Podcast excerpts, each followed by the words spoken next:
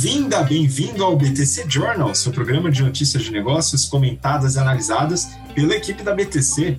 Meu nome é Gustavo Habib, eu sou instrutor de negociação e comunicação, e no episódio de hoje, hoje é dia 17 de fevereiro de 2022, a gente vai falar sobre resultados e estratégia de precificação da Heineken, JMC Hotel em Fortaleza, estratégia da Buzer e também Cogna em medicina. A gente vai falar sobre alimentos e bebidas, Next Gen, Air Protein, ambos falando sobre alimentos vegetarianos ou veganos e também bebidas, a estratégia da Diageo. Por fim, falaremos sobre energia, aquisição da Renovige pela Intelbras, resultados da Engie e também da VEG. E bom, para comentar sobre todos esses assuntos, né, que não são simples, não são poucos também, eu estou aqui com a grande ajuda da Mayara Rocon, instrutora de estratégia e marketing da BTC. Oi, Má, tudo bem? Oi, de volta aqui depois de um período off. Tudo bem, gente? Um prazer estar mais uma semana com vocês aqui. Muito obrigado pela sua presença, nos ajuda bastante, viu, Maia? A gente sente falta. E com a gente também, né? E eu senti falta de vocês também, porque eu não estava aqui na semana passada, mas é, quem estava aqui era o Yuri Salomone, que volta aqui com a gente, nosso instrutor também de negociação e comunicação e estratégia. Fala, Yuri, tudo bem? Tudo bem, Habib? Olá, Mayara, tudo certo? Muito prazer em estar aqui mais esse dia. E eu gostei de ser promovido a instrutor de estratégia, Habib, que esse semestre já comece com a bola toda aí. Obrigado. Vamos lá. Boa sorte, você vai precisar, mas tudo bem, né? Você está completamente preparado para esse desafio, né? Enfim, com as funções que você está assumindo agora, e agradeço também pelo tempo que você disponibiliza aqui com a gente, que sabemos que a sua agenda também não é nada fácil. Porém, né, vai ajudar bastante a gente aqui. Enfim, é, e a gente, nesse meio tempo, né, enquanto a gente vai trabalhando, gravando, dando as aulas, a gente tem que cuidar um pouquinho da nossa saúde, né? Vira e mexe, eu vou treinar, mas quando eu saio de casa, né, é importante que a gente se proteja um pouquinho. Né? Eu costumo usar minha máscara da Insider, que é nosso parceiro, né? Estou com a máscara aqui, né? E eles são muito criteriosos na questão de testes, né? Então, é, ao longo dos últimos anos, eles fizeram uma série de pesquisas para ver como que uma máscara poderia proteger contra vírus e bactérias. Então, eles fizeram vários testes que seguiram a norma internacional ISO 18184, né, mostrando que a máscara protege né, contra 99,9%, ela tem 99,9% de eficácia é, na desativação de vírus e bactérias, e isso ajuda bastante. Né? Então, nessa luta pela pela organização sanitária da população pode ajudar bastante, né? E um lembrete aqui para você que está acompanhando a gente, pessoal, geralmente a máscara funciona quando você coloca no rosto, né? Seja da Insider ou outra, não no cotovelo, que eu tenho visto bastante gente usando no cotovelo, né? Porém, né, a gente vai acompanhando. Pessoal, outra coisa antes da gente começar, a gente está com inscrições abertas para o nosso curso de mercado financeiro, se você tem interesse em seguir carreira no mercado financeiro, banco de investimento, tesourarias, assets, conheça o General Finance Program e o link para se inscrever está na descrição desse vídeo. Assim como da nossa parceira Insider, você tem um cupom de 12% de desconto no site, estava esquecendo de falar, e o, o link também para usar está na descrição. Dá uma olhada, confere lá. Bom, a gente tem vários assuntos aqui. Eu queria começar com um que, inclusive, é tema em sala de aula, é, e a gente está com algumas novidades aqui eu peguei uma notícia do Valor Econômico que eu quero que a Mayara comente para a gente. Inflação da cerveja. Heineken promete novos reajustes de preço. Mas eu queria que você comentasse um pouquinho sobre isso, eventualmente os resultados da Heineken. Vamos lá. Vamos lá, a Heineken acabou de fazer o call é, essa semana de resultados do quarto TRI, e aí eu peguei os números de 2021 para a gente olhar mais ou menos como que eles performaram. Então, olha só que legal, começando lá no top line, né, eles conseguiram aumentar o volume em quase 5%, é, que comparado aos níveis pré-pandemia, né, comparado ali com 2019, é, aumentou mais de 17%. Eles têm quatro mercados principais, sendo que o maior é Europa, com 40%, é, desculpa, Américas com 40%, Europa tem lá mais um terço da empresa, e aí depois eles têm os mercados que dividem esse restante, que foram a Ásia, que recuou ali 12% em volume, mas tiveram maior crescimento deles em África, Oriente Médio e Europa Ocidental, com 10% de incremento. Dentro desse incremento de volume, eles focaram bastante na premiumização do portfólio, principalmente aumentando Heineken no mundo todo. Então, enquanto a empresa cresceu um pouco menos de 5%, Heineken aumentou 17% no volume. Eles também estão escalando algumas marcas globais, só replicando o modelo e, e podendo aumentar volume globalmente. Então, por exemplo, Desperados cresceu 36% do volume versus 2019, pré-pandemia, né? E Tiger, 27%. É, aliás, quem reparou, Tiger foi lançado no ano passado no Brasil, né? Eles estão lançando em alguns países e talvez até Desperados volte, né? Com essa, é, esses lançamentos globais e reforço global que eles estão fazendo. Mas bem, voltando aqui nos resultados, você aumenta volume e você premioniza, eles conseguiram melhorar o price mix. Então, a receita por hectolitro aumentou 8% né, price mix com aumento de volume, a receita líquida aumentou 12% organicamente. Então, foi um ótimo resultado de receita aí, mostrando uma resiliência do mercado, mesmo com o ano passado ainda tendo a pandemia, né? É, olhando agora na parte de custos, eles estavam com uma meta desde o finalzinho de 2020 de poder fazer savings na base de custo total deles de 2 bilhões de euros até 2023. Até o momento, eles já economizaram quase 1,3 bi, ou seja, estão on track aí. Então, voltando, né? Aumenta a receita, diminui custo. Eles conseguiram aumentar o lucro operacional em 44% organicamente, chegando numa margem EBIT de 15,6%. 3,3 pontos percentuais melhor do que o ano anterior. Muito bom essa, essa melhora. Aí o que vai, quando vai ali lá no finalzinho, né? Lucro líquido aumentou 80% organicamente, chegando numa margem acima dos 9% em 2 bilhões de euros, né? Ultrapassando já essa marca. Eles também né, trouxeram algumas informações interessantes aqui nos resultados. Então, a primeira é que eles conseguiram diminuir a emissão absoluta de carbono na produção é, em 16% versus 2018, e eles continuam na meta deles de zerar essa emissão até 2030. Depois de zerar na produção, eles vão é, para a meta de zerar a emissão de carbono na cadeia de valor inteira deles. Eles também estão aqui com uma meta de né, um objetivo deles aqui de consumo é, moderado e até sem danos das bebidas. E uma das vertentes desse objetivo é expandir o 0.0 de álcool deles, né? Então eles chamam Heineken 0.0 e, e assim vai no portfólio, né? Então as bebidas sem álcool, nas, as cervejas sem álcool já estão em mais de 100 mercados deles. Esses mercados que correspondem a 43% do volume total.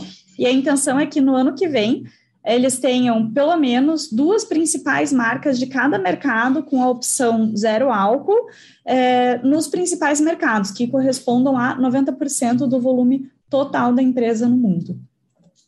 E eles falaram bastante de Brasil aqui nos resultados. Infelizmente, a maior, a maior parte das citações de Brasil é em relação à desvalorização do real, que atrapalhou ali o resultado de Forex da empresa.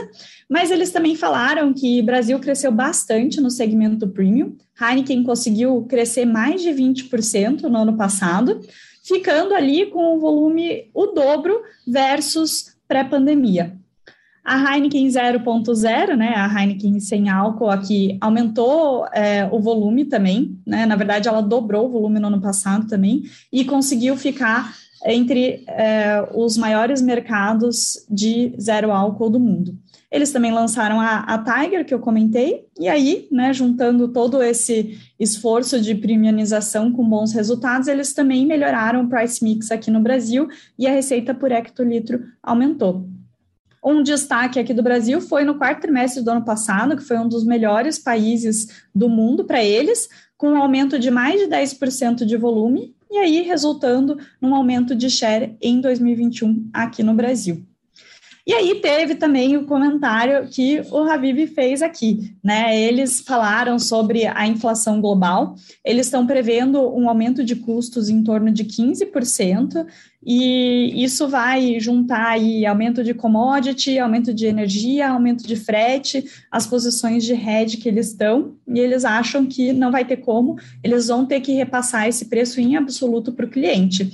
E estão sujeitos e conscientes de que talvez isso venha a diminuir um pouco o consumo ao longo desse ano mas, mesmo assim, né, aumentando o preço e diminuindo um pouco o volume, eles querem manter é, a margem operacional ali próximo dos 17% para esse ano e para o ano que vem bem, né? Então vamos ver aí o que, que vem para o futuro. Se os volumes vão continuar resistindo com esse aumento de preço ou vai dar uma baixada nesse ano, né? Vamos ver quanto que o mercado é resiliente.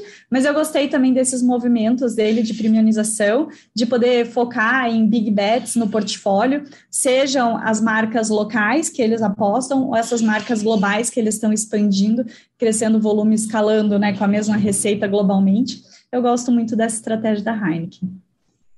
Pois é, também gosto e acho né, que ela pode continuar nessa guerra aí que ela tem hoje, pelo menos com a principal concorrente aqui no Brasil, né, que também seguiu por uma estratégia de premiumização, como a Mayara falou. Né? Então acaba sendo uma tendência, vamos ver quanto tempo, como a Mayara também comentou, isso vai continuar? Qual é a resiliência do mercado nesse aumento de preços? Né? Não sei também né, qual que é a disposição.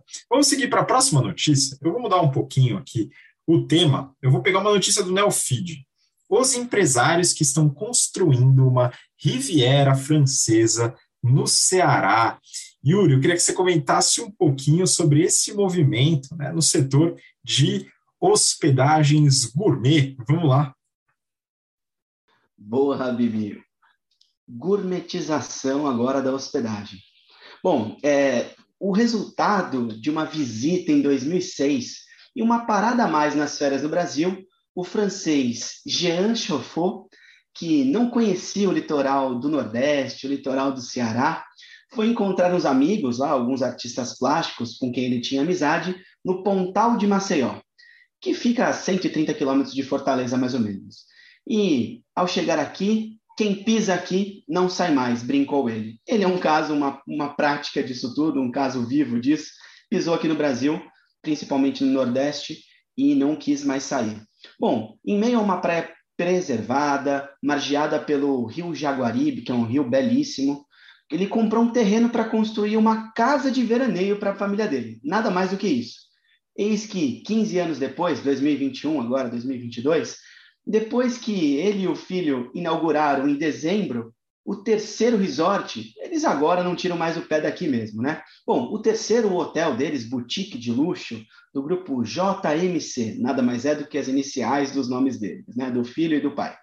Na praia de Canoé, em Fortim. Se você gosta de coisa de luxo, se você gosta de hospedagem de luxo e quer gastar o seu rico dinheirinho nisso, vá para esse lugar, é maravilhoso. Eu ainda não fui porque eu não tenho essa condição mas o Jaguar Índia consumiu 50 milhões de dólares em investimento e atraiu investidores, além do pai e do filho, como Thomas Valentim e Felipe Alstrui. Felipe Alstrui, ele fez fortuna em casas de repouso e tem um portfólio de vinícola na região de Provence, Toscana e Douro, ou seja, um cara multi-business aí, investe em várias, várias coisas. Bom, eles estimam chegar ao ponto de equilíbrio, ao break-even desta terceira operação já no ano que vem. E a oportunidade aqui é o seguinte: dada a pandemia, os brasileiros estão descobrindo o Brasil, estão viajando mais internamente, porque a gente lá fora né, não, não é muito bem quisto agora sem vacina. Bom, é, tiveram 100% de ocupação no Réveillon e 90% em janeiro. Bom, eu trabalho hoje com hotelaria e estes números são exorbitantes. 100% é é um absurdo, assim, é muito difícil de conseguir, você tem um risco muito grande. Mas tudo bem, eles conseguiram, parabéns por isso. Bom, é, eles têm alguns diferenciais. Piscina de borda infinita aquecida de frente para o mar. Então você está lá na sua piscininha, quentinho, tomando seu drink e olhando o mar maravilhoso. 250 metros de frente para a praia. Então é, é um espaço muito bom para você olhar todo o mar. A gente gosta bastante. Apenas 30 unidades hoteleiras ou seja, 30 quartos. Arte presente em todos os ambientes. Então, o Rico gosta de arte, ele colocou lá um monte de quadro, escultura e afins do mundo inteiro. E principalmente uma comida ótima. de ótima qualidade. Um chefe com estrela Michelin, que é o Emmanuel Russo, que usa ingredientes locais. O spa deste lugar contém ingredientes da Amazônia. Você, Habib, que adora coisas que utilizam a, a flora e a fauna nacional, né, iria gostar muito desse spa. Mas vai ter que separar o seu salário de uns seis meses aí. Bom, as diárias estão variando entre R$ 2.300 e R$ 3.600. Galera, se você ficar uma semana, é quase que um carro zero, sei lá, 40 mil, 30 mil reais, considerando a comida que você vai é, consumir lá também, né? não só as diárias.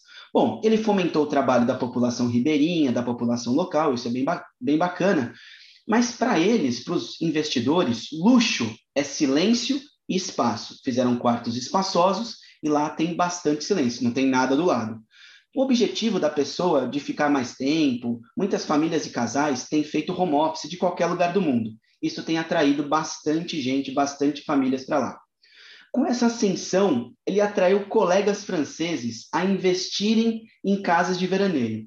Pasmem, mais de 50 colegas dele, ou gente para ter dinheiro, né? Construíram suas casas de veraneio no litoral do Ceará.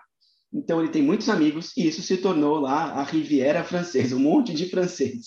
Ele, isso adquiriu um certo ar, né, franco-brasileiro. Bom, desde 2010 até hoje, é, ele, o metro quadrado da região já valorizou 20 vezes. Que, quem tinha um terreninho lá pequenininho já está ficando rico também. Bom, e acho que a grande notícia aqui dessa, dessa reportagem é o seguinte: ele fez uma parceria estratégica com a Azul, Azul, transportadora aérea, e passou a operar no aeroporto de Acati, que fica a 23 quilômetros de Fortim, que é onde fica esse, essa pousada, esse resort, esse hotel deles aqui. Isso ajudou muito a potencializar é, clientes de alto padrão. Não dá para ir de carro, andar 130 quilômetros, descer no aeroporto, translado. Eu não gosto de trabalho, eu quero chegar mais perto. E aí a Azul passou a operar voos nacionais para esse aeroporto, facilitou muito o acesso dos seus clientes. Então aqui o ponto é saiba fazer boas alianças estratégicas que você pode tirar um mercado que era entendido como não recebemos mercado de luxo neste ponto, e agora ele só tem cliente de luxo, potencializou o lugar, valorizou as terras e o seu próprio patrimônio. Pois é, né? Isso daí não no mundo de férias luxuosas, mas agora eu quero voltar um pouco para a vida real, viu, Yuri? Apesar de gostar bastante da ideia e eventualmente avaliar no futuro conhecer esse lugar aí, mas eu estou abrindo mão de comprar uma casa na Riviera Francesa Cearense, né? Enfim, vamos voltar para a vida real. Peguei uma notícia do valor econômico, então vamos voltar para o ônibus, pessoal. Buzer fecha parceria com startup Vol e entra em turismo corporativo. Mas me parece aí que a Buzer está começando a fazer uma pivotagem ou é só impressão? Exato, né? Então eles estão indo para uma diversificação de portfólio aqui. A Buzer, para quem não conhece, é uma startup que foi pioneira no serviço de fretamento colaborativo e recentemente, alguns meses atrás, ela entrou tanto no marketplace de passagem de ônibus, que já conta com 60 empresas de ônibus que atuam em rodoviária normalmente, mas também entrou na parte de transporte logístico pela Buser Encomendas. E aí, olhando o mercado rodoviário como um todo, né, em 2021, ano passado, ele cresceu é, 15% versus 2019, comparado né, com o período pré-pandemia, porque no fim ele cresceu três vezes comparado com 2020, que teve a pandemia, as pessoas não estavam, é, o começo da pandemia pelo menos, né, as pessoas pararam de viajar. Mas nesse mercado aí que transporta mais de 3 milhões de passageiros, 10 a 20% mais ou menos está viajando ao trabalho. Então eles resolveram ampliar os negócios para essa área corporativa dentro dos ônibus. Aí eles criaram a plataforma Buser Agente, onde eles conectam com as agências de viagens, e a intenção é que ainda esse ano eles terminem ali com 3 mil agências parceiras e um milhão de passageiros transportados, o que equivaleria, neste ano de 2022, a 10% do volume de passageiros indo para o segmento corporativo. A Voo é uma empresa que foi fundada em 2018. Ela já teve no ano passado um faturamento de 200 milhões de reais, um crescimento de 25% versus o ano anterior. E a intenção dela, né, com essa parceria, é dar para o público corporativo uma opção a mais de transporte e, de preferência, uma opção mais acessível, porque as passagens aéreas têm crescido muito nesses últimos meses. Então, a Buser fez essa parceria com a Voo, né, dando mais um passo aí no mundo corporativo, e aí eles vão ter acesso a marketplace de transporte é, de ônibus para os funcionários das empresas. Eles falaram que, mesmo assim, no médio prazo, o B2C continua sendo a prioridade deles, até porque esse ano a parte corporativa deve ficar ali em até 10%, né? E eles acabam, assim, de tabela, entrando num outro segmento que é a parte de lazer, porque com esse contato que eles têm com as agências, né, eles podem entrar também nos pacotes, que é o que a concorrente deles, a ClickBus, também tem feito. Então, ela já fez uh, alguns acordos com agências, inclusive a Gigante CVC e a Flytour, para poder ser uma opção de ônibus nos pacotes que eles vendem. Então, né, uma, uma jogada aí de poder diversificar o portfólio, né, tanto nos movimentos passados de marketplace e encomendas, como agora entrando na parte de parcerias corporativas, né, é, para eles poderem continuar crescendo né, como eles estão crescendo ultimamente. E aí o interessante é que é um mercado já comprovado, que já existe, talvez você consiga entrar um pouco mais fechado ali com uma marca, facilitando a operação para as empresas. Pois é, e vamos ver como que o pessoal utiliza né, ainda esse serviço né, relacionado a, a transportes é, interurbanos e entre cidades. Aí vamos ver como que a Buzer se sai nesse novo modelo de negócio. É uma novidade para a Buzer, vamos ver como que ela performa, eu estou ansioso para saber. Agora, para a próxima notícia, eu vou mudar também de um pouquinho de tema. Valor econômico. MEC autoriza Croton abrir mais 50 vagas de medicina no Maranhão. Eu peguei essa notícia, pessoal, porque recentemente a gente comentou sobre uma das principais concorrentes da Cogna, que é a dona da Croton, e eu acho que vale a pena a gente voltar um pouquinho. Né? Mas antes disso, vou falar um pouco da Cogna em si.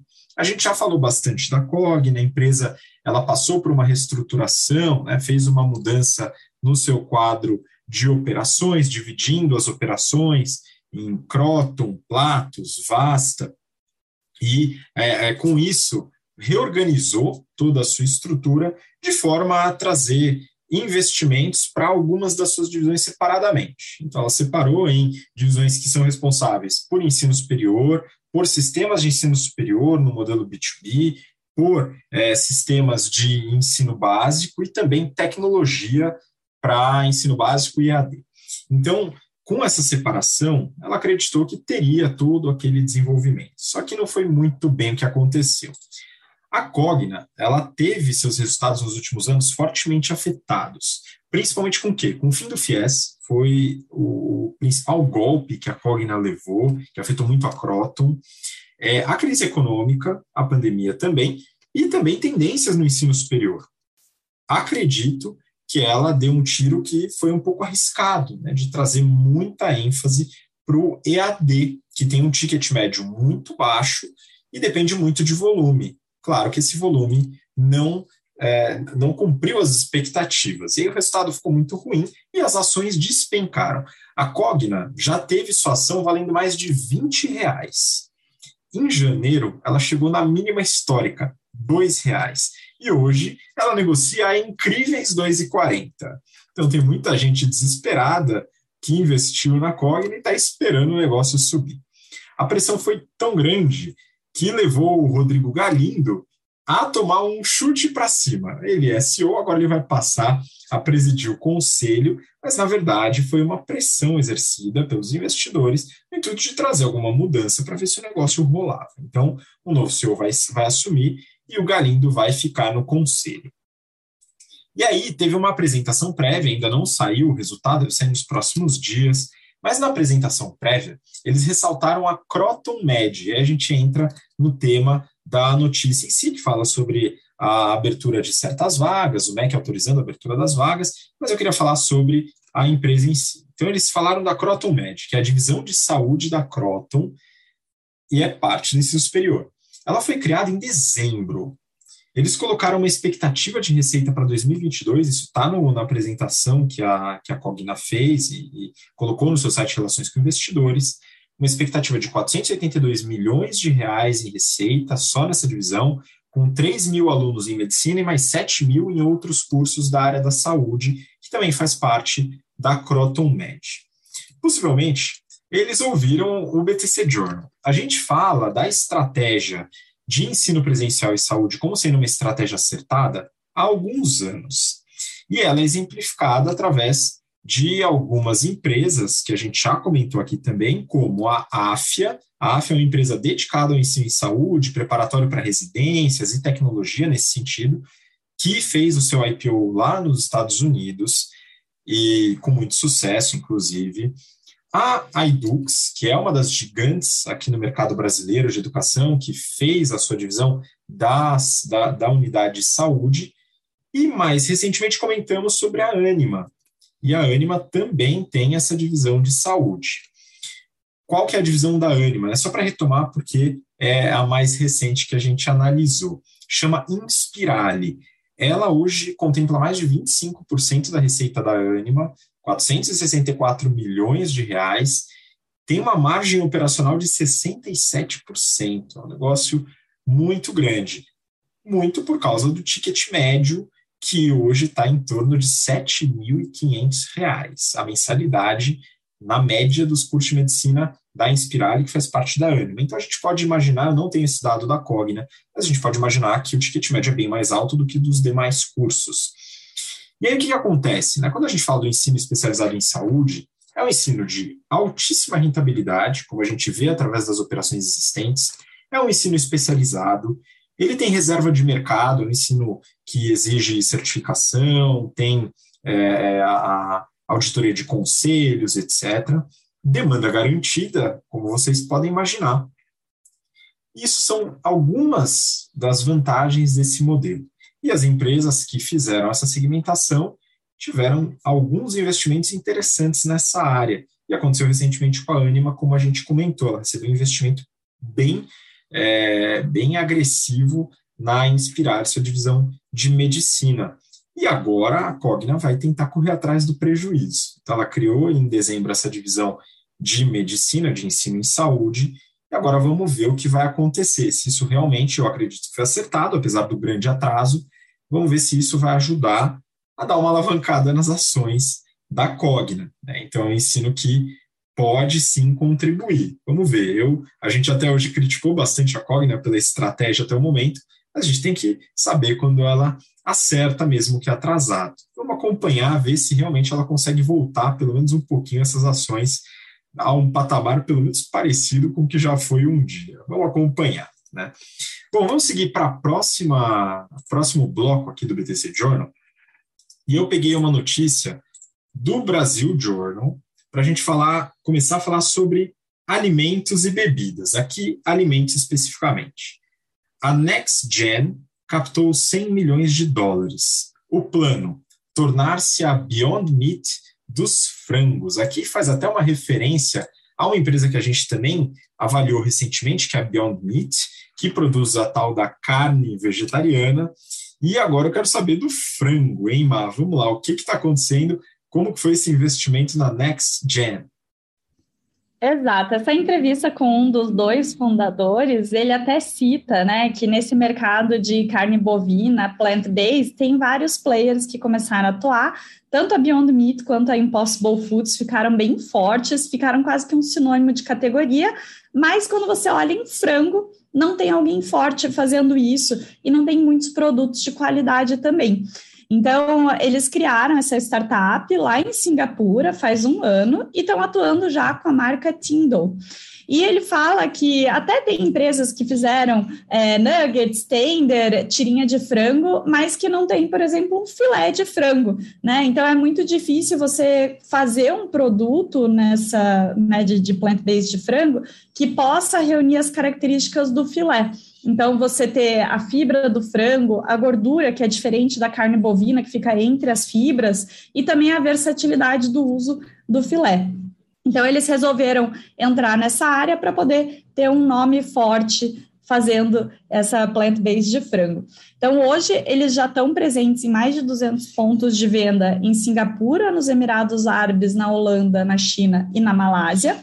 E eles estão entrando com uma estratégia um pouco diferente dessas empresas que eu comentei. Então, primeiro, eles estão focando na parte de food service para poder né, criar corpo ali e ter melhores condições de negociação quando eles forem para a parte de supermercados. Então, eles fizeram agora a segunda captação deles, foi de 100 milhões de dólares, sendo que a primeira, a CID, eles já tinham levantado 30 milhões de dólares. E a intenção é que com esse dinheiro eles possam fazer um centro de pesquisa em Singapura, que vai ser junto com uma das subsidiárias da Temasek, que é um dos fundos que entrou como investidor aí nesse round. Eles querem desenvolver um produto para poder entrar nos Estados Unidos e já querem fazer a distribuição em parceria com a Dot Foods. Eles acham que isso vai acontecer ainda esse ano, ter um, um, ramp-up ainda esse ano também e ter as vendas dos, dos Estados Unidos chegando a 80% da receita da empresa. E eles já falaram que os próximos passos seriam ir para a Europa e também vir para o Brasil. Então, interessante aí a empreitada deles. O interessante também é que o segundo sócio, ele já fundou e vendeu uma startup plant-based lá na Alemanha, que chama Like Meat. Então, eles fabricavam um portfólio até bem grande de carnes plant-based, que incluía até a carne de frango, né? Então, imagino que ele deve ter tido aí uma ideia diferente para criar uma empresa diferente e entrar no mercado, né, de uma forma mais inovadora. Então, vamos ver se vai ser tão diferente assim e como que essa empresa vai se deslanchar. Vamos acompanhar. Eu já me iludi bastante com o mercado de carnes veganas. Vamos ver se o frango pelo menos dá um jeito, né? Mas vamos seguir no mesmo tema. E agora tem um outro negócio aparentemente inovador que eu quero que o Yuri comente com a gente. A reportagem é do Neofeed e o título é Esqueça o plant-based. Startup americana cria carne, entre aspas, a partir do ar. Do ar, Yuri. Como é que isso funciona? Habib, funciona de uma maneira bem diferente e absolutamente inovadora. Com a intenção de substituir a proteína animal com o uso de vegetais, por exemplo, em uma troca que, além de poupar a vida dos animais, também reduz a emissão de carbono decorrentes da atividade pecuária, está surgindo algumas startups. Essa é uma delas. Agora, essa startup, essa startup americana, ela quer fazer essa troca utilizando como base o próprio dióxido de carbono, o famoso CO2. Bom, com a sede na Califórnia, fundado em 2019 por Lisa Dyson, uma física, e John Reed, um cientista de materiais, ou seja, uma dupla bem interessante aí em suas formações, a Air Protein promete criar carne a partir do ar. Quando eu li a notícia, eu falei, caramba, mas como assim, né? O que, que eles vão fazer? Vão estocar o ar? Não. Para fazer isso, é, a companhia combina micróbios com dióxido de carbono para criar a proteína que serve como base para a criação de alimentos que se assemelham à carne. Essa técnica ela parece estranha, mas na verdade é estudada desde 1960 com pesquisas feitas pela NASA, que tinha como objetivo desenvolver técnicas para alimentar os astronautas ali durante as suas longas jornadas espaciais. Em 2020, a Apple já recebeu até um prêmio em Davos, né, que é o Fórum Econômico Mundial, pelo desenvolvimento dessa tecnologia pioneira. Bom, falando um pouco sobre o cultivo sustentável de micróbios, uma das ideias é combinar esses micróbios hidrogenotróficos, e eu fui tentar entender o que é isso, em tanques de fermentação, e os alimenta com uma mistura de dióxido de carbono, oxigênio, minerais, água e nitrogênio. É um processo, para você que gosta de cozinhar, Mayara, semelhante ao realizado na produção de iogurtes. Bem bacana, né? Eu gostei aqui dessa técnica sendo copiada aqui para essa nova formatação, para essa nova formulação de carne. O resultado é uma farinha rica em proteínas que possui os aminoácidos semelhantes aos encontrados na proteína da carne. Então, é um, é um alimento bem nutritivo. Os produtos, eles ainda estão em fase de testes, óbvio, né? É, agora, o desafio, e para mim é o principal, é encontrar uma forma de fazer isso de maneira sustentavelmente econômica e comercial, Criar é fácil, quero ver fazer barato e ter escalabilidade, né? Esse vai ser o, o grande desafio deste momento. Bom, no começo do ano, agora em 2022, a AirProtein levantou 32 milhões de dólares numa rodada Series A. O que, que isso quer dizer? Que muito investidor acredita no potencial desse negócio. É, um, um, segundo ponto que eu gostaria de comentar aqui para os nossos ouvintes, que o, é a questão do carbono negativo. O que, que é isso? É o grande diferencial da empresa, que ao utilizar o dióxido de carbono, CO2, neste processo de produção, a startup consegue ser carbono negativa. Ou seja, quanto mais comida ela produzir, quanto mais alimento ela produzir, menos carbono haverá na atmosfera. Ela capta o carbono para fazer essa produção. Hoje, o consumo de carne corresponde à emissão de 350 milhões de toneladas de gases do efeito estufa. É um número é, relativamente alto, né? um número superlativo. Aí. E na atmosfera, a cada ano, de acordo com a organização da Organização para a Cooperação do Desenvolvimento Econômico, são eles que é, foi por meio deles que eu descobri esse número de 350 milhões de toneladas. Bom, um, um outro dado muito relevante para mim é a questão do uso da terra, que nesta produção é 1,5 milhão de vezes inferior ao utilizado pela indústria pecuária para produzir a mesma quantidade de alimento. E aqui, pasmem, galera, o uso de água é 15 mil vezes menor. Ou seja, é algo muito sustentável, nutritivo, tomara que dê certo e eu torço para que seja comercialmente viável este negócio. Habib, você vai experimentar essa carne de ar aí? Eu vou experimentar. Eu acho que o que você falou é muito, é muito relevante, Yuri, porque, de fato, a gente observa, através de uma série de, de evidências e, claro, os maiores cientistas suportando essa tese de que é, a gente passa por problemas ambientais devido a algumas atividades humanas. Isso já é praticamente unânime. E, e, realmente a atividade pecuária ela é bastante intensiva nesse sentido, de uso de água, de uso de terra, de poluição. E as tentativas e a gente vai falar aqui sobre o mercado de energia, a gente vai falar sobre energias sustentáveis, é, produção de energia solar, etc. E é, a parte de alimentos também contribui com isso, né, Yuri? Então, é, é, de fato, é, um, é uma tentativa, é muito legal ver empreendedores partindo essa linha muito com a intenção de tentar corrigir alguns problemas que a população tem relacionado ao meio ambiente e eu acredito que você concorda comigo. Nesse caso, entender de negócios, entender sobre finanças, estratégia, marketing, ganha ainda mais importância, porque o produto ainda vai precisar ganhar uma grande confiança, vai precisar passar da barreira da, da credibilidade, né? Com certeza, Habib, eu concordo com você. É, a gente quer mudar o mundo, a gente quer tornar o nosso mundo melhor para as pessoas que virem a viver aqui nele depois da gente, mas tem que ser minimamente viável, né? Tem que fazer um MVP, eles fizeram, o produto é ótimo, o produto é bom, mas agora coloca para rodar, venham fazer o curso do GBP aqui, aprender de marketing, negócios, finanças, soft skills, comunicação, tudo isso vai te ajudar a tornar o seu negócio também bom para que seja escalável. Pois é, a gente tem alguns exemplos de ex-alunos nossos que criaram empresas com viés sustentável. Né? Eu lembro agora de uma, talvez um pouco mais recente, que a gente é, teve contato, foi a Pink Farms, onde os fundadores realizaram o nosso curso, inclusive um abraço para o pessoal da Pink Farm, se estiverem ouvindo, acompanhando aqui. A empresa trabalha com hortaliças numa produção vertical, que ocupa muito menos espaço, com economia de energia. É bem interessante e a gente vai acompanhando também as empresas dos nossos ex-alunos. Né? E se você está ouvindo a gente agora e empreende no setor sustentável, seja alimentício, energia, em qualquer setor, manda uma mensagem, deixa um comentário aí para a gente e eventualmente a gente bate um papo, né? No que a gente puder ajudar, a gente também gosta bastante, viu? Eu, a Mayara e todo o time. Bom, vamos continuar agora. Saindo um pouco dessa parte sustentável, a gente vai para bebidas. Eu não diria que não é sustentável, mas enfim, mudando um pouco de assunto, Brasil Journal. Na Diageo, a tequila está bombando e um brasileiro vai comandar a festa. Má, queria saber um pouquinho sobre essa estratégia da Diageo e o que está acontecendo, quais são os planos. Conta pra gente.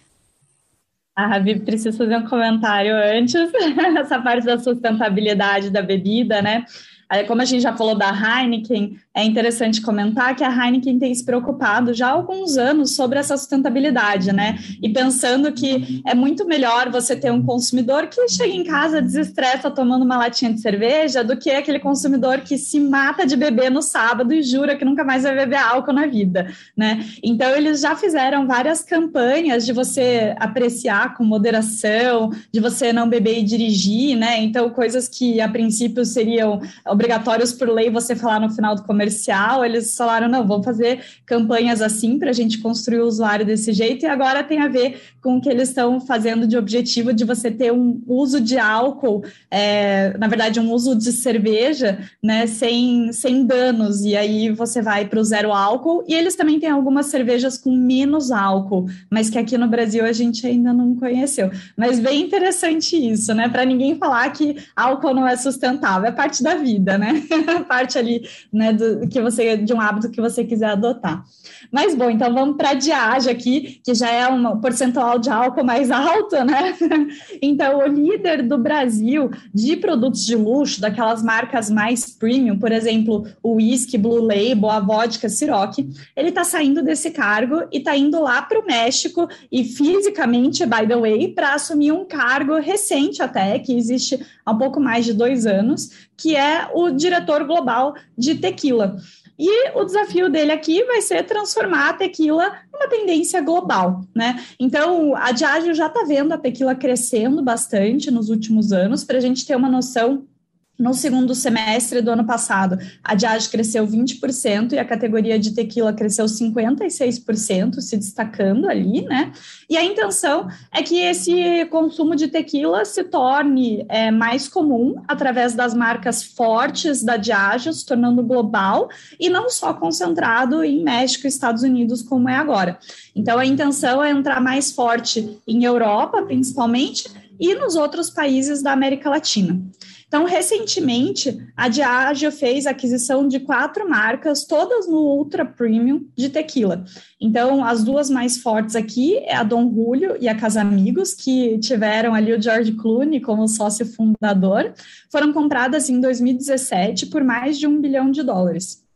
E assim, para a gente ter uma noção desse o que é o que é Ultra Premium, né? A Dom Julio lançou uma edição a 1942 que custa mais de 150 dólares a garrafa, né? Então a intenção aqui não é aumentar volume, né? Mas é aumentar a qualidade ali da tequila adquir, é, consumida também, né?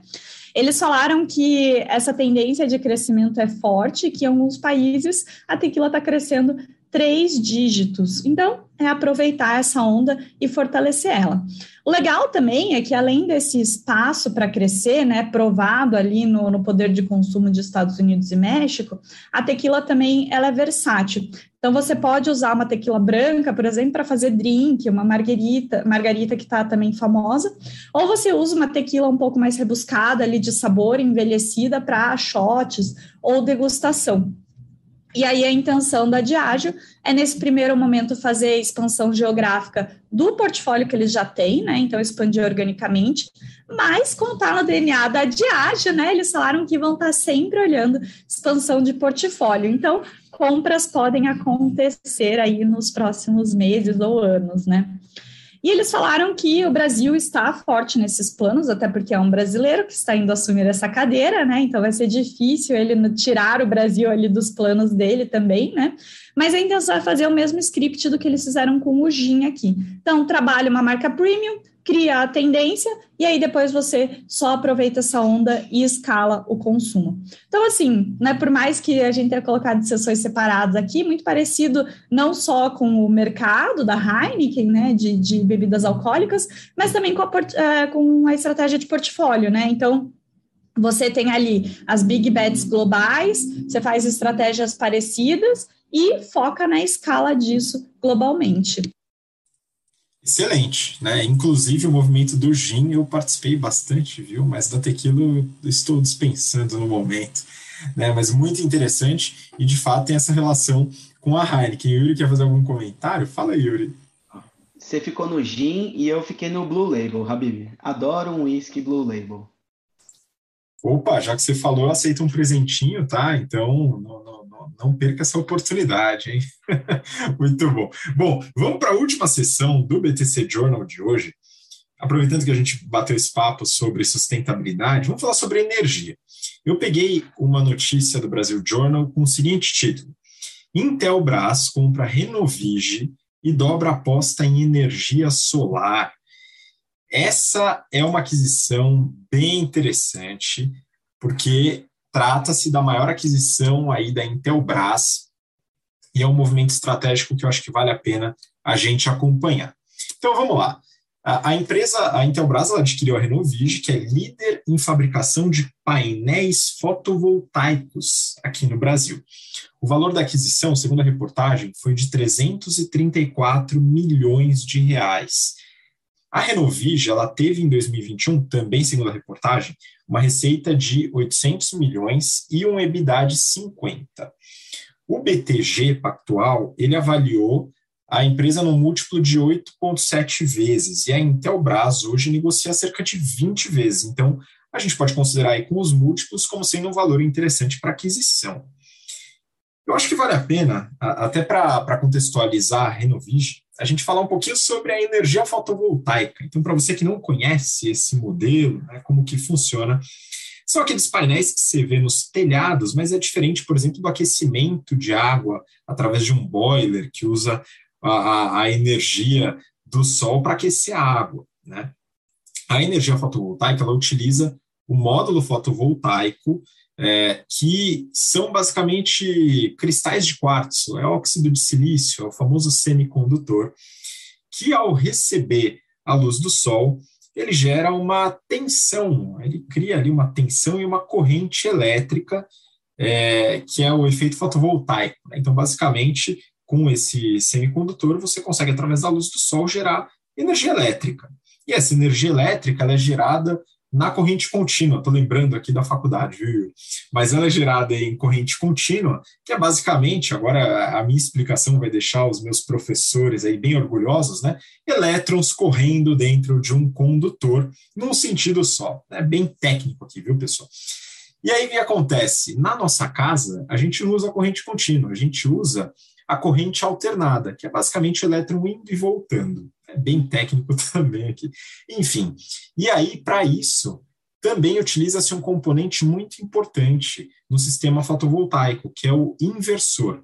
Então, você tem o painel ou o módulo fotovoltaico, que é aquilo que você vê no telhado, e o inversor, que fica dentro de casa e que faz essa mudança da corrente contínua para a corrente alternada. Por que, que eu estou falando tudo isso? Porque a Renovige, ela produz esses dois componentes que são os principais componentes de um sistema fotovoltaico, os mais caros, os mais tecnológicos, né? E ela é líder na produção dos painéis aqui no Brasil. Ela fabrica os painéis e ela também comercializa outros equipamentos que são importantes para para que a casa, ou o negócio, ou a empresa, ou a fazenda tenha energia solar, que são conectores, baterias, disjuntores, cabos, etc. Até a parte de fixação mecânica nos telhados ela comercializa. Então, ela é uma das grandes é, distribuidoras do mercado de energia fotovoltaica no Brasil. Com a aquisição da Renovige, a, a Intelbras, então, ela adquire expertise na produção, fabricação de módulos fotovoltaicos, também é um canal adicional de distribuição dos seus produtos e dos produtos da Renovige agora também, e ela também ganha em economia de escopo. Então, ela consegue uma sinergia que muito provavelmente vai resultar no aumento de margem, dada a união das operações, porque a Intelbras hoje já tem esse braço. Como é que é a Intelbras hoje? Ela tem quatro divisões.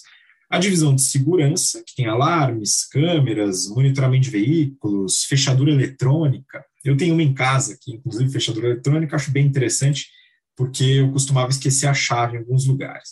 Enfim, voltando. Comunicação. A segunda divisão da Intelbras, ela trabalha com roteadores, repetidores de sinal, fibra ótica, toda a parte de teleconferências e tal. Tem a parte de energia, com energia solar, no breaks, baterias e sensor de presença, e também a quarta divisão, que são as soluções integradas. Então, é consultoria, suporte, serviços especializados. E aí, pessoal, para a gente ter uma ideia dos números, eu fui dar uma olhada nos resultados lá no site de relações com investidores da Intelbras, porque a gente já comentou aqui, ela fez a IPO no ano passado e a gente falou sobre os resultados, enfim, e ela é, performou muito bem. E a gente sabe por quê, porque na análise a gente viu que a empresa de fato estava operacionalmente muito sólida. Olha só, eu peguei os resultados, como não saiu ainda do ano e do quarto TRI de 2021, eu peguei do terceiro TRI. A empresa teve só no terceiro trimestre de 2021 uma receita líquida de 759 milhões de reais, um aumento de 24% em relação ao mesmo período de 2020. Se a gente pegar as divisões dela, a divisão de segurança é 54% da receita, de comunicação 27% e de energia 18%. Mas olha só a margem bruta: segurança 34%, comunicação 26% e energia 20%. Então, a aquisição, além de fortalecer a divisão que é menos representativa no portfólio, ainda tende a aumentar a margem bruta, que é a divisão com a menor margem bruta no portfólio. Então, é uma, é uma estratégia de complementaridade e equilíbrio dentro do portfólio, que eu acredito que é um bom caminho, dado a, o potencial de crescimento desse mercado de energia fotovoltaica. A empresa é lucrativa, ela teve um, uma margem EBITDA de 11,7%, uma margem líquida de 11,6%, então é uma, uma, empresa bastante sólida. Tem um ROIC muito interessante, o ROIC no terceiro TRI foi de 31,6%. Então, os alunos e alunas do GBP sabem da importância de analisar o ROIC, o retorno sobre o capital investido, e olha só que curioso, a, o ROIC caiu, ele era de 42,4, caiu mais de 10 pontos percentuais. Mas essa redução, ela se deveu principalmente ao IPO e, e enfim, toda, todo o ganho nos ativos e investimentos que é, reduziram, quer dizer, aumentaram o, a parte de, de capital investido, né, fazendo com que essa relação diminuísse. E isso está dentro das expectativas. Então, a empresa sabe que teria essa redução, e agora qual é a ideia? Com esses investimentos, aquisições que a empresa está fazendo, ela volte numa ascendente aí do ROIC, utilizando bem esses recursos que ela recebeu. E a empresa ela queimou caixa esse trimestre. E aí quem acompanha a gente pode falar, pô, mas ela queimou caixa, é um grande problema. Mas a gente tem que entrar no detalhe. Então, o que, que aconteceu? a empresa ela teve um fluxo de caixa operacional de negativos 38 milhões. Porém, quando a gente entra no detalhe, a gente vê que uma parte considerável dessa queima de caixa se deveu a estoque. E eles explicam isso. Se você tirar o efeito de estoque na gestão de caixa, né, no fluxo de caixa, você tem um, um, fluxo de caixa positivo em cerca de 140 milhões. Só que eles aumentaram muito o custo de estoque por causa da estratégia de crescimento. Estão fazendo uma porrada de estoque para poder gastar bastante marketing, propaganda e aumentar o market share da empresa e tentar ganhar na competição. Essa estratégia de crescimento com caixa robusto é uma bela estratégia. Então, a Intelbras através dessa aquisição, está fortalecendo uma das suas unidades que hoje é menos representativa no portfólio, que tem um dos maiores potenciais de crescimento e com chance de economia de escopo, que vai fazer com que a empresa seja ainda mais rentável e busque um ROIC ainda maior. Uma bela estratégia. Bom, vamos seguir para a próxima notícia, pessoal. Próxima notícia, aqui também falando de energia, eu vou pegar do valor econômico. Além da crise hídrica, a Engie Brasil sofre com a inflação, diz o presidente da empresa. Yuri, eu queria que você comentasse um pouquinho sobre a Engie, que é uma empresa que faz tempo que a gente não fala, mas que é muito importante no setor elétrico. Vamos lá. Pois é, Habib, é uma empresa muito importante. Eu agradeço aqui a sugestão da notícia do nosso aluno da turma 95, que começou essa semana aqui é, às segundas e quartas, né? Nosso aluno aqui, o nosso ouvinte ativo do BTC Journal deu essa sugestão e eu fui buscar informações. É o Vitor Dias, tá? Um abraço para você, Vitor, e para toda a sua turma, e um ótimo semestre de aprendizados. Bom, é, sobre a End, além da crise hídrica, a End Brasil sofre com a inflação, né? Aí você acabou de ler a notícia, é, foi a fala do presidente. Vamos contar um pouco da história? Eu sempre gosto de contextualizar as empresas antes, antes de analisá-las. Então, aqui a End, anteriormente GDF Suez SA, um grupo empresarial francês e o segundo maior do mundo no ramo de energia, segundo a Global 500 da revista Fortune. Bom, atua na geração e distribuição de eletricidade, gás natural e energia renovável. É também a maior empresa de serviços públicos, utility, do mundo em volume de negócios. E a maior produtora independente de energia também do mundo, desde que estabeleceu uma joint venture com a, a eletricitária britânica International Power em 2010. Então, desde 2010, ela é uma gigante do mercado de energia. Bom, ela tem o, o, Consórcio de Energia Sustentável do Brasil, ESBR, foi quem ganhou a licitação da construção da central hidrelétrica da usina de Giral, que teve todas as suas contestações socioeconômicas ambientais, né? Bom, ela está presente aí em vários lugares do mundo. Bom, é, saindo um pouco da história e onde ela está presente, saiu o resultado agora da Indy. E o presidente, o Eduardo Satamini, ao comentá-los, disse que sofreram impactos da, eleva da elevação inflacionária, já que 66% da dívida deles, da empresa, está indexada em IPCA, ou seja, está amarrado ao IPCA. O IPCA varia, a dívida varia, para cima ou para baixo. O IPCA, né, o índice, é, o índice de inflação ao consumidor amplo, aí, o índice de preço ao consumidor amplo. Bom, é, outros fatores que contribuíram para o fraco desempenho são os reflexos da crise hidroenergética. Basicamente, não choveu em 2021. A gente teve escassez de água em muitos lugares do Brasil.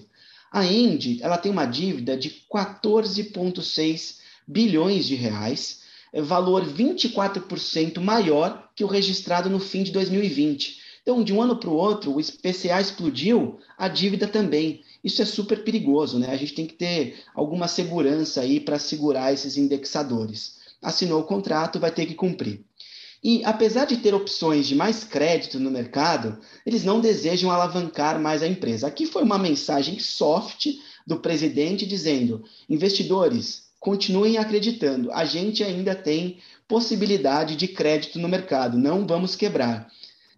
Pode ser que sim, mas com certeza esse crédito virá mais alto, dado que a dívida também aumentou. Bom, o lado positivo do resultado é que a repactuação do risco hidrológico e, consequentemente, a recuperação dos custos de GSF incorridos no ano passado. Yuri, mas o que, que é o GF, GSF?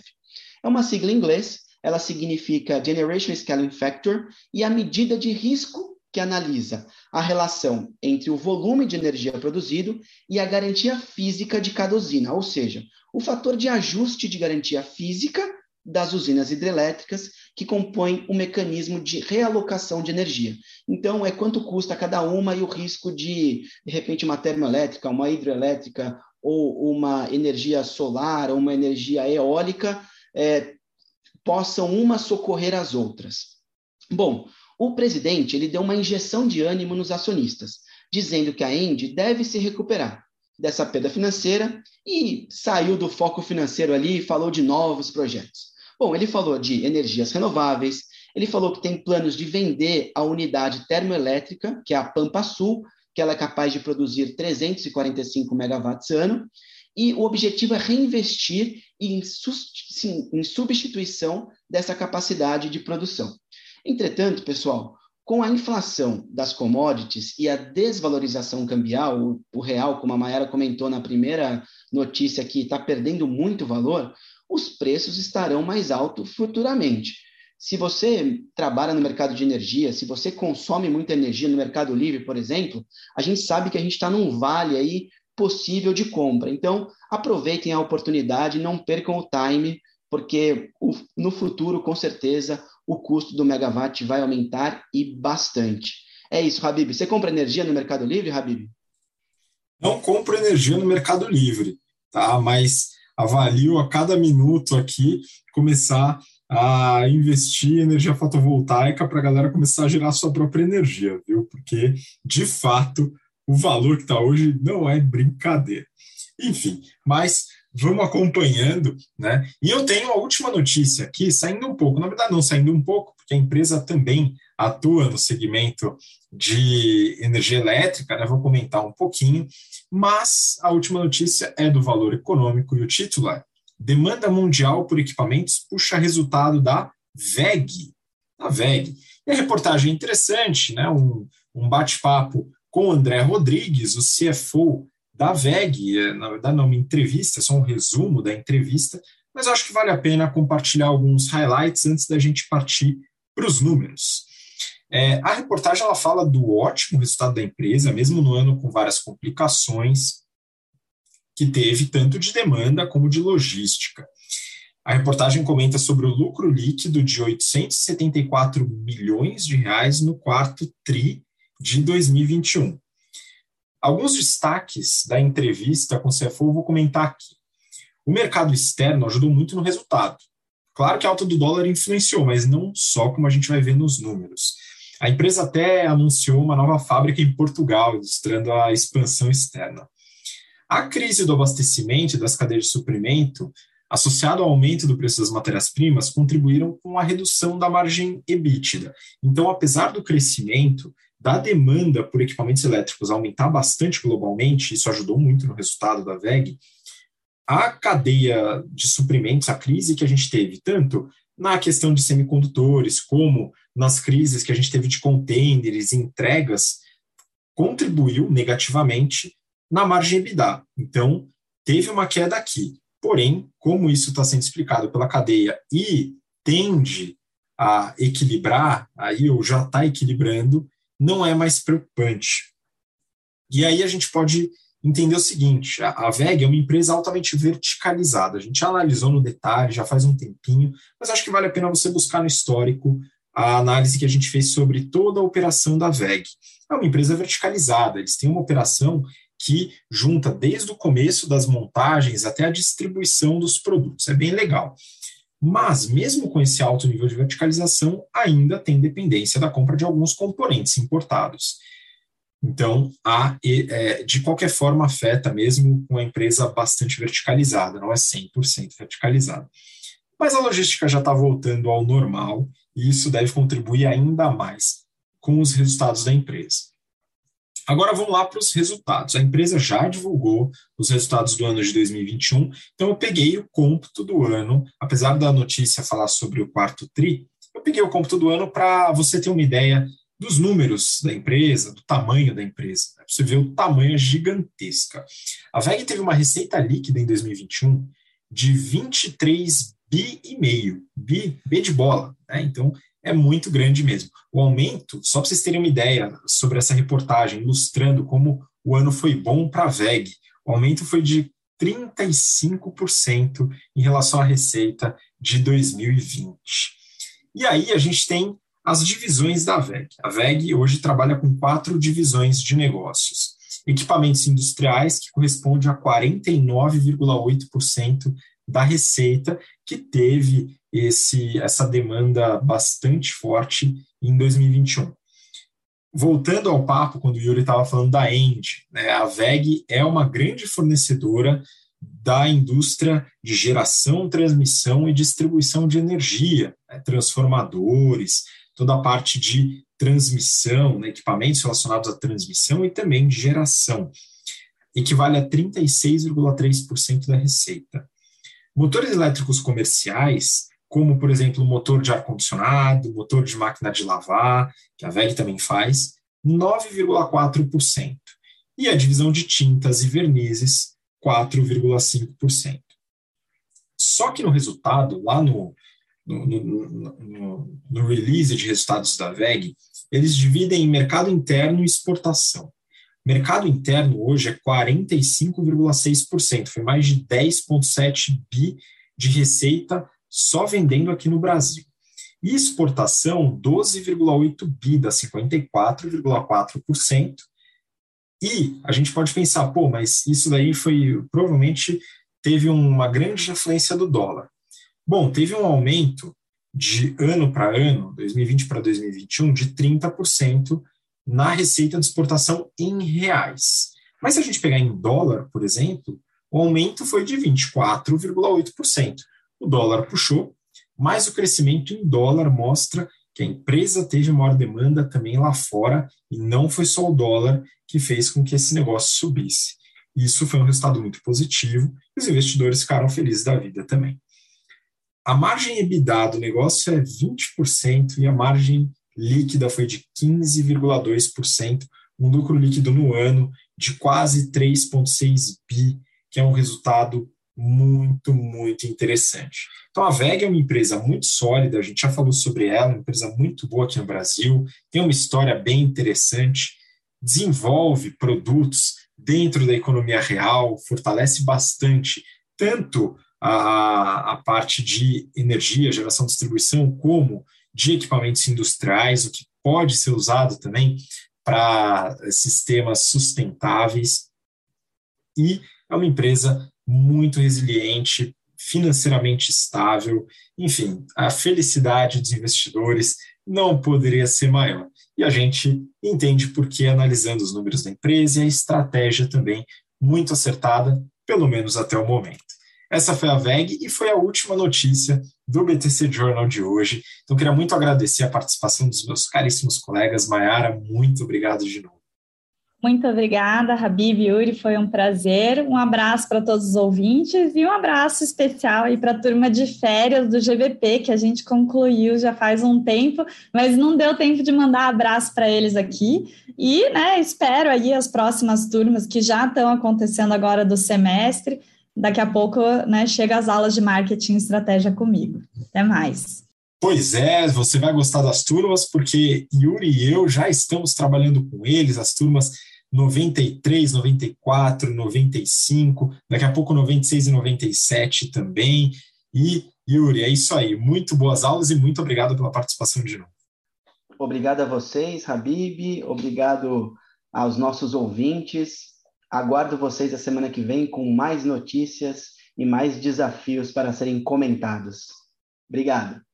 Obrigado, pessoal. Obrigado você que acompanhou a gente até agora. E não se esqueça, tá? participe dos cursos da BTC. Inscrições estão abertas para alguns de nossos cursos e você consegue acessar no link na descrição. Agradeço muito seu interesse, sua paciência. Eu espero que você esteja aqui com a gente de novo na semana que vem. Um grande abraço, até lá. Tchau, tchau.